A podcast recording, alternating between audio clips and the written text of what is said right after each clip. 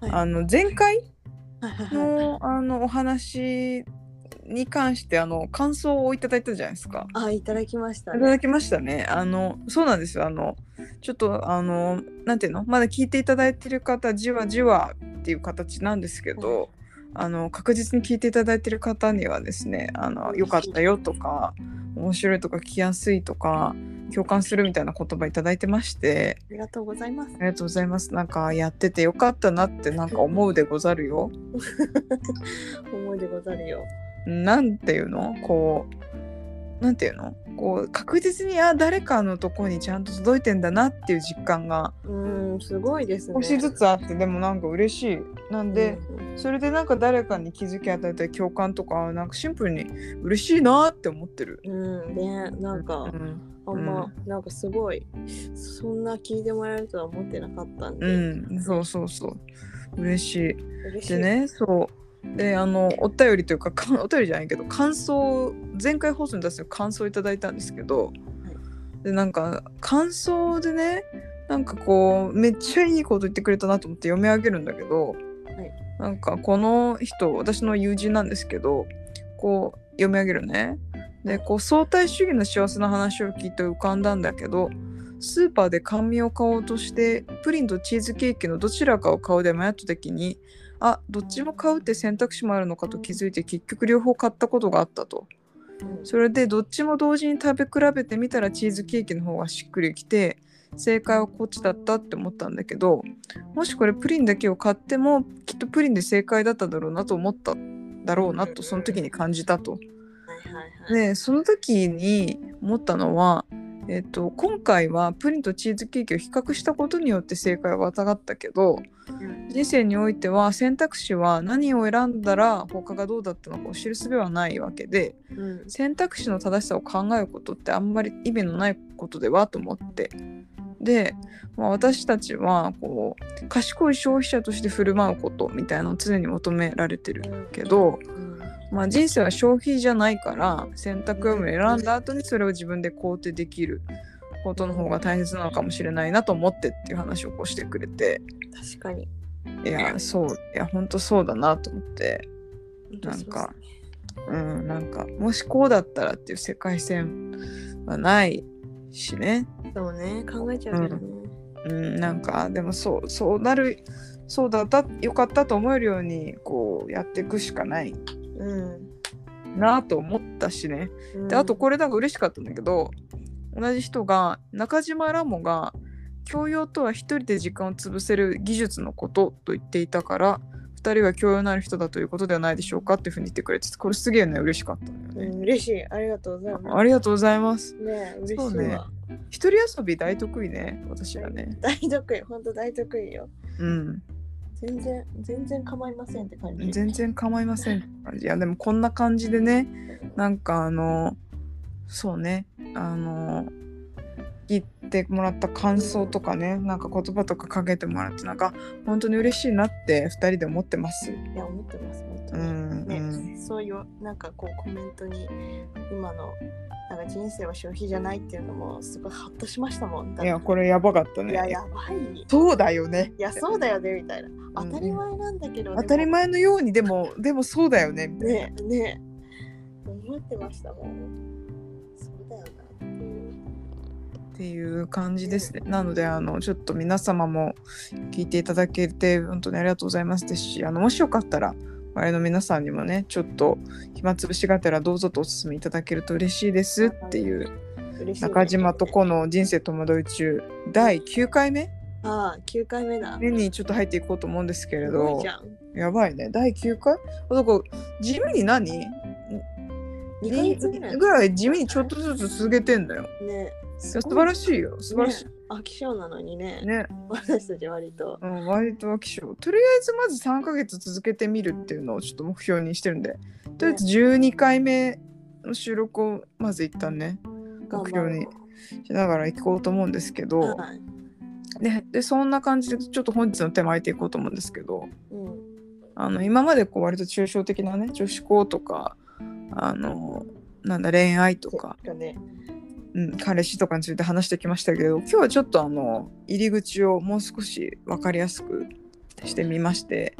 えっと、最近私がドハマりしている大豆田十和子と3人の元夫についてちょっと語っていきたいなっていうふうに思います。ぜひよろしくお願いよろししくまおす。願いします。いや私は本当にあーもうゲロやべえなと思って見てるんだけどゲロやべえな。いやでもねいや本当ねどれぐらいやばいかっていうと私あのなんていうのこうテレビとかアニメとかそうだけど決まった時間に決まったものを見見るっていうのが苦手なのね。だからドラマとかその苦手のもうなんていうの最上だ階なそうそうそうそうそう、この私がす何火曜の9時をもう逃すまいとしてるんですよね。すごい。いやすごいよだからマジであの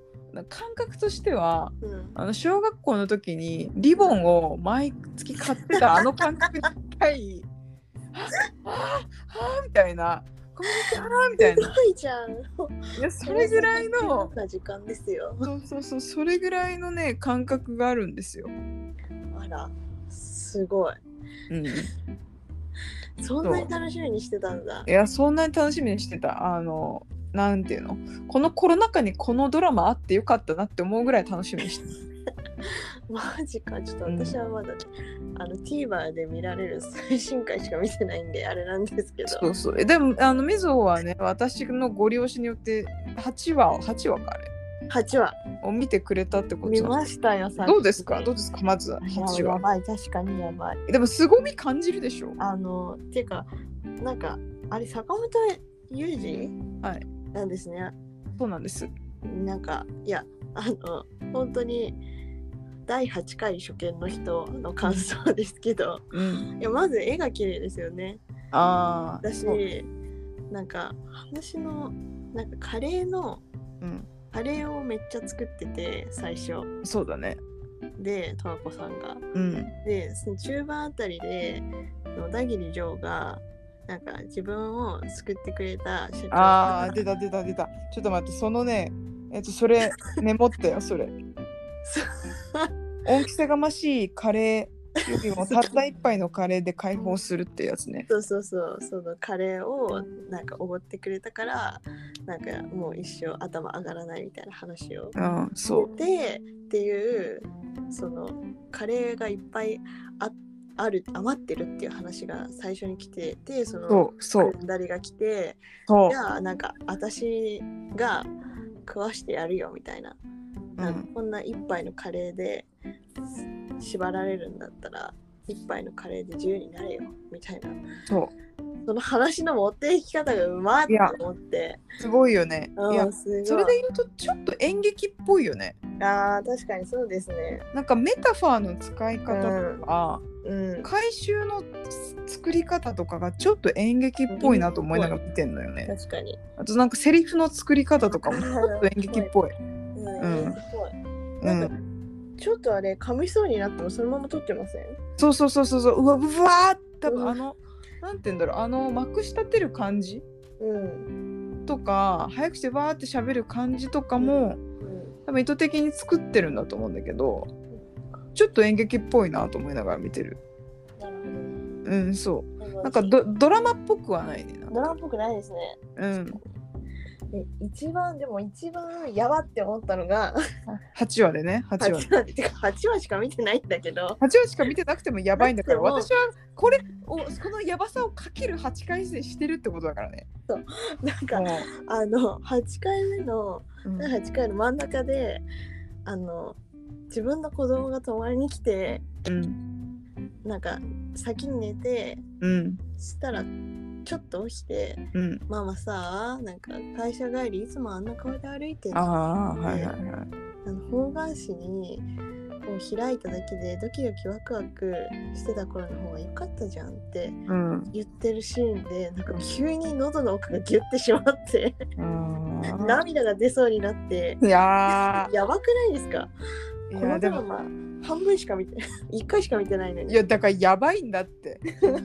いやなんかねそうあでもめちゃめちゃいい表現だねなんかそのなんていうの喉の奥ギュッみたいな心臓ギュッみたいなもうセリフが定期的に出てくるのよあはあいやそうねだからなんていうのそれで言うとこうやっぱりすごいセリフうん私坂本雄二が好きっていうすごい坂本雄二ファンか、まあ、好きだけどうんめちゃくちゃこうはすごい好きかっていうと普通なんだけどうんうんなんかこの大豆田とはこの最大やっぱセリフうんう言ん葉そうですがねめちゃめちゃ魅力的だな、うんなんかこう生きてる人の言葉だなって思ってて確かにさなんか何よりすごいなと思ったのは坂本龍二って「東京ラブストーリー」とかさ、うんうんうんうん書いてた人がう、んうんなんかこうやって時代感を捉えてあーこういうドラマを作るんだっていうその時代のキャッチアップの仕方が凄まじいなっていうのがそうですねうん、一つねって思っててでそのあともう一つその一方でそのなんだっけこの前の十和子ね視聴率的にはそんな良くないらしいのねえそうなのそうそうそうえって思うけどうんまあでも確かに火曜の夜9時お茶の間で見るっていうのからしたら9時なのかうんで見慣れない部分があんのかなとも思って10時っぽいねこれはそうそうそう私たち比較的さこう演劇を見たりとかさ、こうセリフがと独特な世界線っていうのとか、うんなんかああいうこうメタファーの使い方っていうののフォーマット見慣れてるから、うんなんか見れるうんい意味がすごいわかるんだけど、うんなんかあんまりそういうもの見てない人からしたらなんかんって思っちゃうのかなともちょっと思わ思ったんだけど、おーそっかまあでもそういうものを差し置いてもやっぱねセリフがめちゃめちゃよくってさ、うんうんさっきみずほ言ってたねあの方眼紙のやつとかもそうなんだけど、いや私好きなめセリフめなんかメモってきたわなんだっけな、発表してくだうさい。ん、なんだっけないやみんな演技うまいよあいやうまい演技な。うまい、。なんか本当ムカつくもんあの人とか岡田将生とか。あ心身ねそう。あ見のてて。うかつくいやでもいいよねうんあのあの滑舌よくまくし立てる感じそうそうそう。そうそのその心身の名台詞ねうん何話だったか忘れたえっ、とこの人と出会えた俺世界一幸せだと思えた瞬間があったのに自分で捨てちゃったよってあー残念。いやそうでもそういうことって本当あるよなあとかるよなでも。あとねなんか目えっとな神会があるんですけど神会があるの？あのねそうみずほが見てないそのえっと元夫たちと元夫がと今ちょっと色恋沙汰に起こってる3人の女性たちと餃子パーティーをやるっていう会があったんだけど、はいはい。えっとねえっと十和子の1人目の夫八作に対して八作に惹かれてる人が言った言葉ねうんえっとその人が優しいのは人間関係はサービスでしかないから謝っとけば話打ち切れると思ってるからってやばくねあーいやー。うわそれよく言よっくたな。言ったなみたいなあーはーはー。あーってなるでしょちょっと自分の心臓にも刺さりますね。うんやばいよねナイフを突きあー ってちなみにその餃子の回はマジ心臓ナイフを突き刺されまくるえぐれるかい。うんうんマジか。とかあとなんだっけな私これも好き楽しいまま不安不安なまま楽しいっていう何それ。なんかのなんかのねやつであったんだよね楽しいの。不安不安なまま楽しいなんかでもこの感じはすごいわかるなと思って好きな言葉ねああと好きなしなんてあとねあのさっき言ったカレーもそうだけどーうんああそうそうみたいななんかその十和子の人柄を表現するうんいろんなこうなんていうの事象があってうんこうなんだっけな例えばラジオ体操が絶対人とずれるとかおー網戸がすぐ外れちゃうとはとかあと。ね結婚式の帰り道にあぐ歩きながらバームクーヘン食べるとかーどういうことなんか要はそのなんだっけ8話でもさ歩きながらパンバゲット食食べべててましみたた。いななんかでもその感じってわかるじゃんなんかこう歩きながらパン食べたくなっちゃう感じうんってわかるじゃんう。んで歩きながら甘いもん食べたくなっちゃう感じってわかるじゃん。うんうんとかなんかそういうこう人のなんていうの人の生活の表現のなんか生々しさが確か私はすごい好きなんだよねなんかああなるほどなあとねなんかやっぱカレーも話もそうだけどメタファーの使い方めちゃめちゃ上手だなって思っててうんうんえっとねみずほが見るなんかろ前前の前の回ぐらいでうんえっとね十和子の大親友が急に心筋梗塞かなんかで亡くなるっていう市川美香子あそうそうそうそうそうが亡くなるでで亡くなったその次の話うん次の回でえっとねえっとお寿司のネタが取れるとかそのうん焼肉から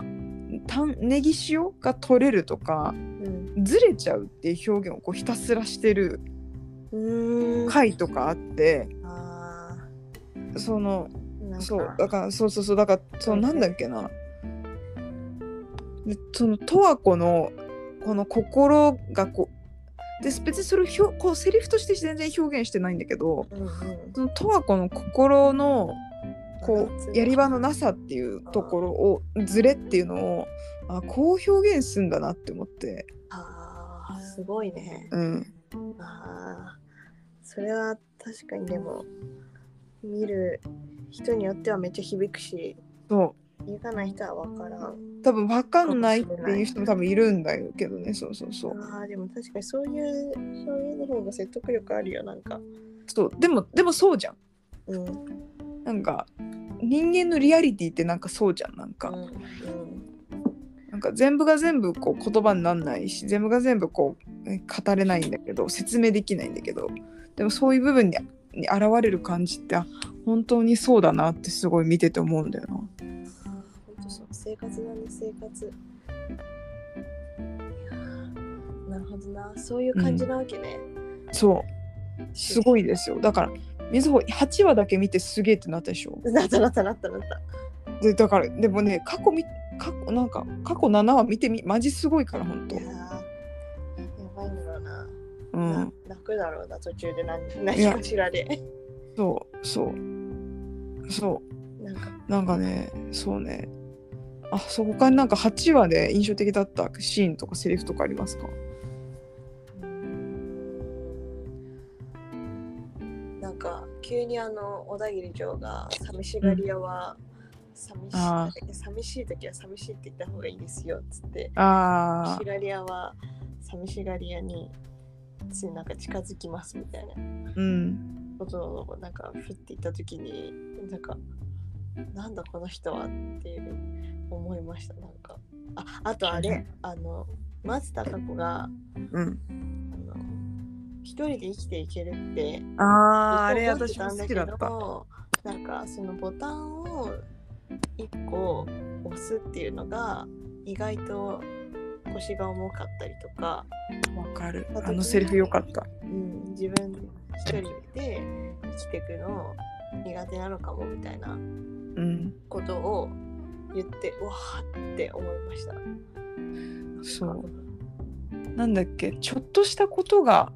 嫌だみたいな。なんかちょっとした時そうそうにがなんか、うん、思うって言ってたって言ってたね。なんかね、なんだろうなんか、そういうか、そういう捉え方って確かにあるよなっていう。なんか、うん。そのもう一人一緒に住んでるからできることとかそう。あるよなって思うう。ん、そうなんだよなんかでそれをこうなんていうの大きなことじゃなくてうん、電気のつけっぱなしが消えてるとか、うん、うん、ここそのシャンプーが詰め替えられてるとかなんかそのコップが洗ってあるとか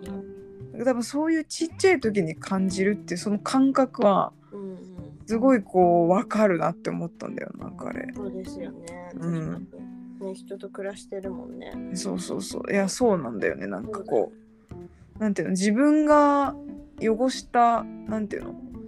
自分が前の日飲んだお茶がそのままになってるっていうことが一人であることの何よりの証拠だったりする時ってなんかあるのよねなんかああ。うん、うん、うん、うん。うんそっか、そうだよね。うんそうなんかこう自分以外にさなんかこう自由になんか生活してるものがいそるうっていうねそうなんか安心感というかあ誰かがいるっていうことのなんか存在があるっていうことうんねなんかあるんだよなあれもなんかすごいあそこを捉えるんだなと思ってねなんかそうドラマだからさ分かりやすい方言いたくなっちゃう気がするんだけどうんあそこを捉えるんだと思ってねそうなのそうね、うんうんそれはでも寂しいっていうこととイコールではない感じはするよねそうだねそうだねもちろんその一面もあるけどさ、うんうんなんかあでもそういう風に人との生活を望んでもいいんだって思いましただあーめちゃくちゃいいねなるほどねってもうなんか面倒くさいしか思ってないからさうんうん最近うん全然一人でいいわみたいな感じになってたんですけど、うんあーなんかそういうこうなんだろうななるほどねうん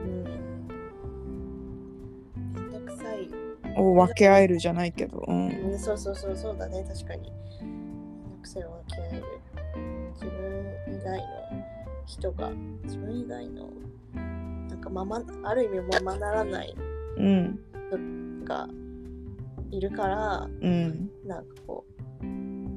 か活動できる面もあんのかなとかあー思っためりちゃくしちまゃしたわめちゃくちゃいいこと言ったよ今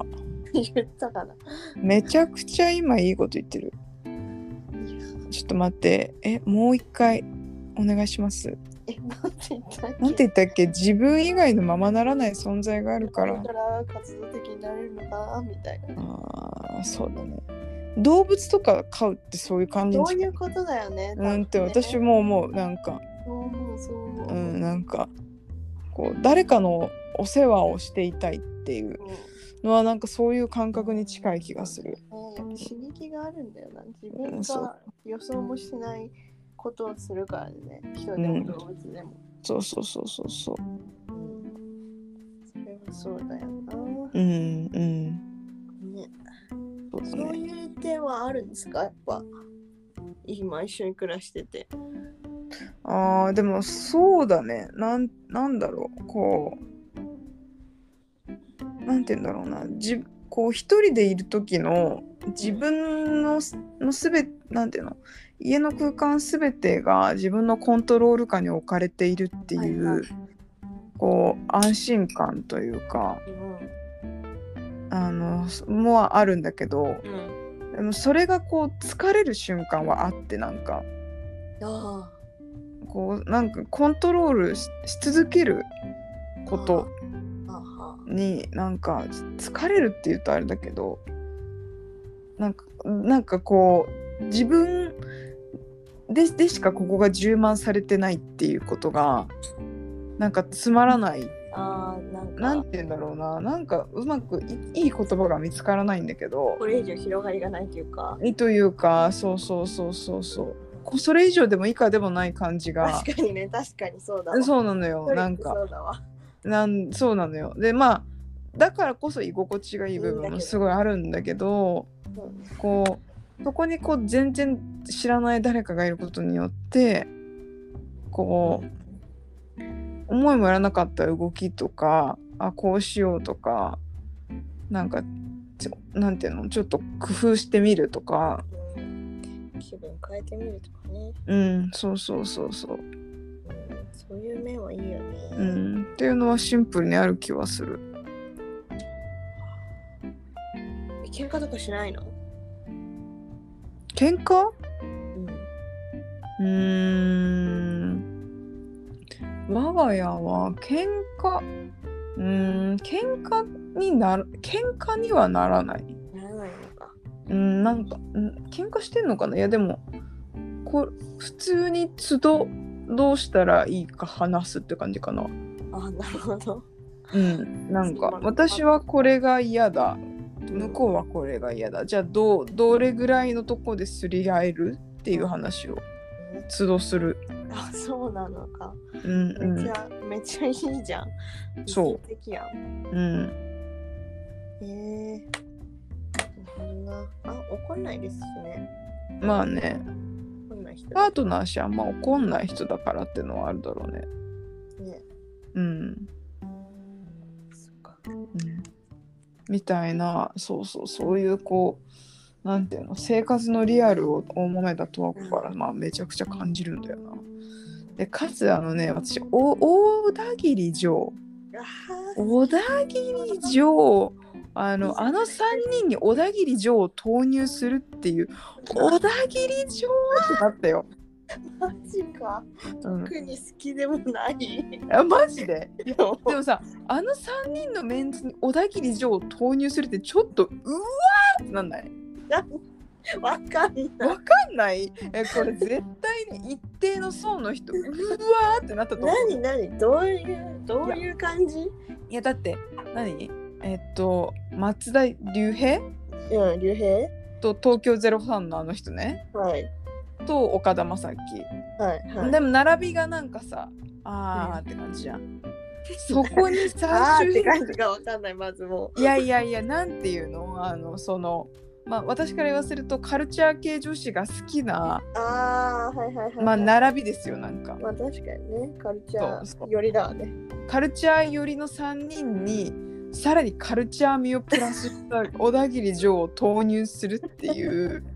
確かに、うわーってなって確かにゴリゴリのカルチャーだわ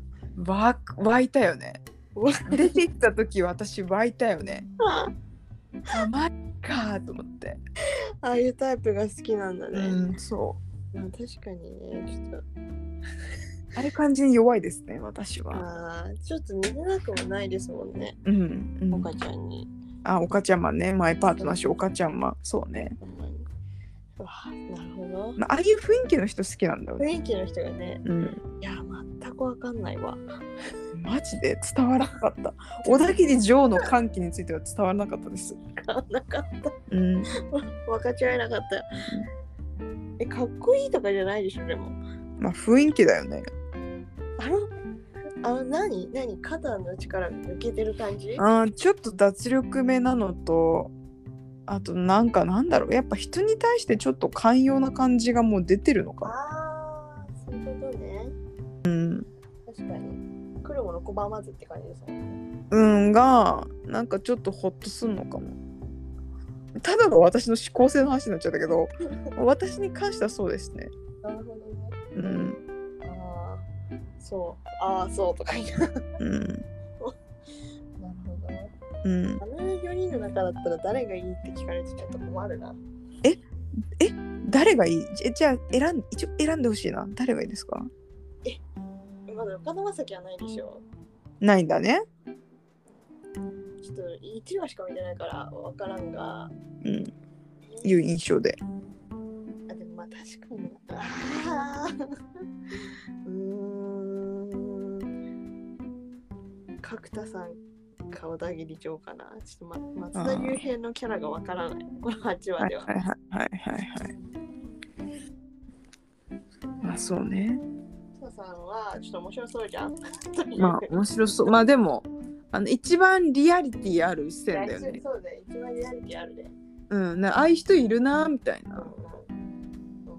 まあちなみにあの私が好きなえっとこれ前回7話の時の小田切城のセリフね。はいで、えっと、この時どういう状況だったかっていうと、まあえっと、カゴメ大親友を亡くした十和子で、まあ、そこから1年経って、まあ、毎日言うて過ごしている中でこう小田切城とこう、まあ、急に出会うと。うんうんでなんかまあ小田切城と、まあ、そのままちょっと流れでちょっと散歩したりしてる時にこうカゴメの話をしてでその時に小田切城から言われたセリフがこれね読み読み上げますね。こう人間は現在だけを生きてるんじゃない5歳10歳3040その時その時を懸命に生きてて過ぎた去ってしまったものじゃなくてあなたが笑ってる彼女を見たことがあるなら今も彼女は笑ってるし5歳とごあなたと5歳の彼女は今も手をつないでいて今からだっていつだって気持ちを伝えることができる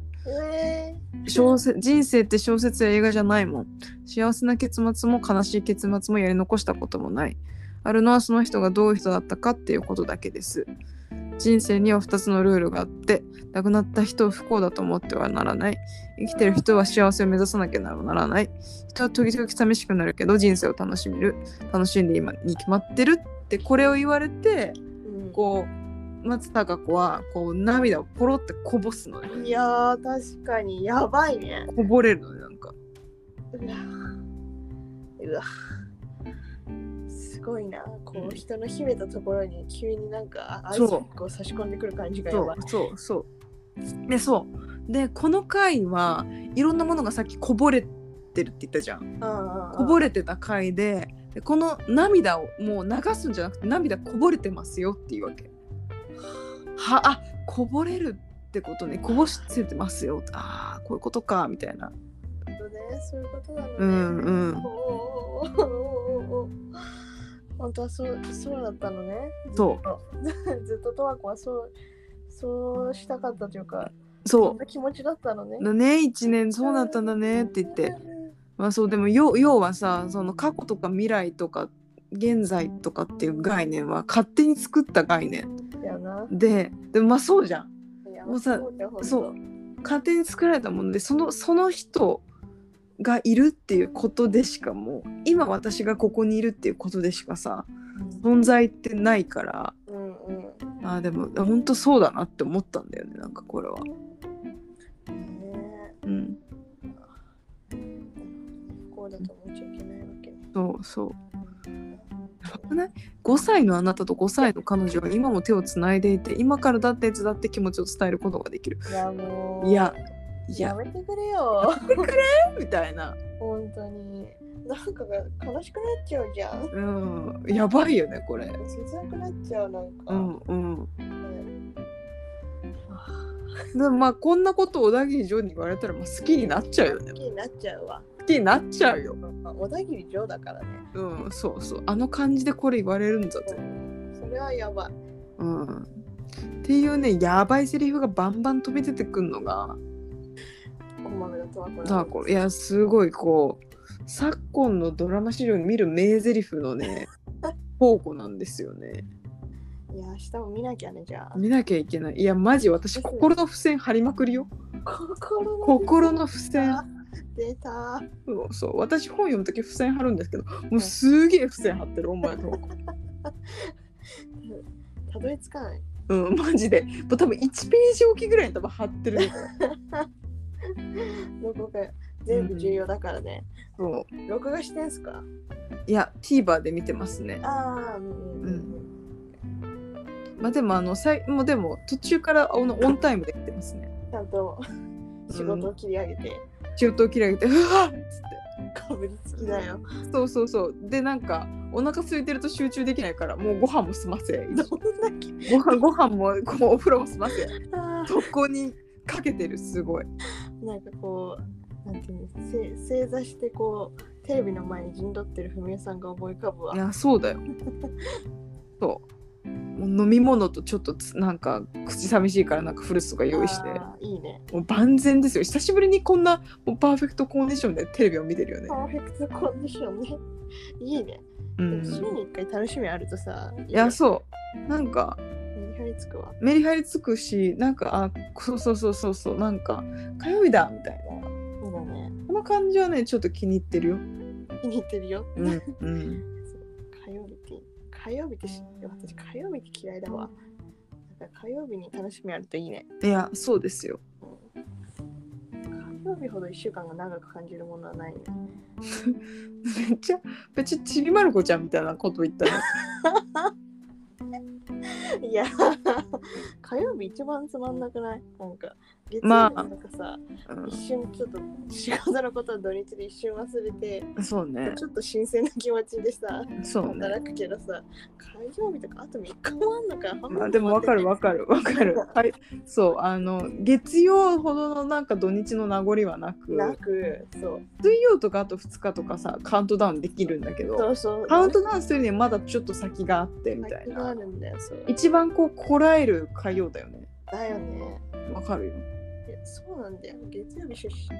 さ始まったらまた上司からあれやっといてあれこれやっといてとかって言われるからさ。わかる、そそうね、月曜は仕事始まったみたいな感じそうそうで水曜はあ折り返し地点来た来たみたいな感じそうそうそうそう木曜大体満身創痍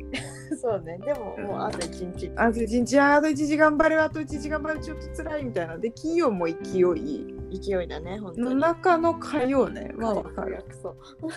わかるわかるわかるでなんかまあそんな火曜の夜にまあ大豆だとはこあるっていうのが私の最近の素晴らしいうん、楽しみですね素晴らしい素晴らしい完リサイ璧クルだようんなんでちょっとあのまあつらつらと語ってきましたけれども、はいメゾもはいちょっと大豆のとはこの底力をちょっと知っていただいたと思うので、はい明日見ますうん、ちょっとお願いしますでまたちょっと感想をうんやり合いましょうやり合いましょちょっとあのもしこのねラジオを聞いていただいている中でも大豆田とはこのこのセリフが俺好きなんだぜみたいなのちょっとあったらう、うん、あのぜひ教えてくだ知りさい。たい知りたいうんうん、いやそうねいやマジこれ番組原作本とか出たら普通に買っちゃうレベルだななんか、うん、もうめっちゃ付箋貼りたいもんなんかなんかそういうの集めてさ生きてんだよねあーいやめちゃくちゃいいこと言ったそういうセリフというかね生きるいやーそう悔しいよねねわかるそうねエンタメとか音楽とかってなんかそういう生きる肥やしになるから偉大だよね意外な本当にうんぼちぼちですかねぼちぼちですかねじゃあちょっとこんな感じで今日あののろのろのろじゃないねゆるゆる とゆるゆなんか表現